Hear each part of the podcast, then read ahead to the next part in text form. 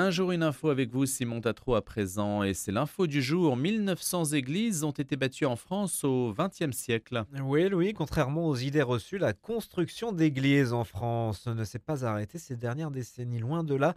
Au cours du siècle dernier, vous l'avez dit, près de 1900 églises ont été bâties, dont l'emblématique basilique du Sacré-Cœur, par exemple, achevée en 1923.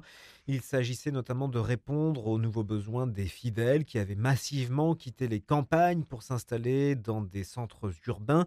C'est dans ce contexte que le cardinal Verdi a lancé les chantiers du Cardinal en 1931 pour construire des églises dans une région parisienne en pleine mutation, l'édification d'églises se poursuit de nos jours. Ainsi, en Ile-de-France, huit églises ont été inaugurées depuis 2014. Et Monseigneur Jean-Yves Namias, évêque de Meaux, s'exprime euh, à ce sujet avec un motif d'inquiétude.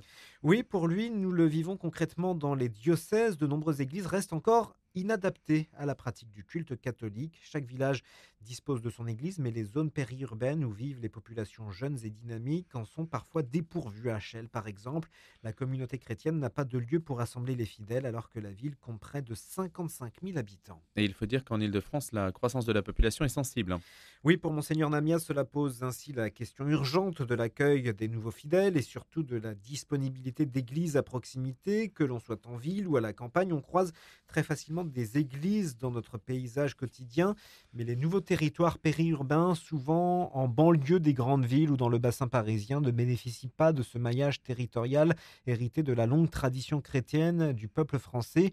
Au contraire, dans ces territoires, l'urbanisation se fait au rythme des intérêts économiques des investisseurs et construire des églises ne constitue alors pas une priorité.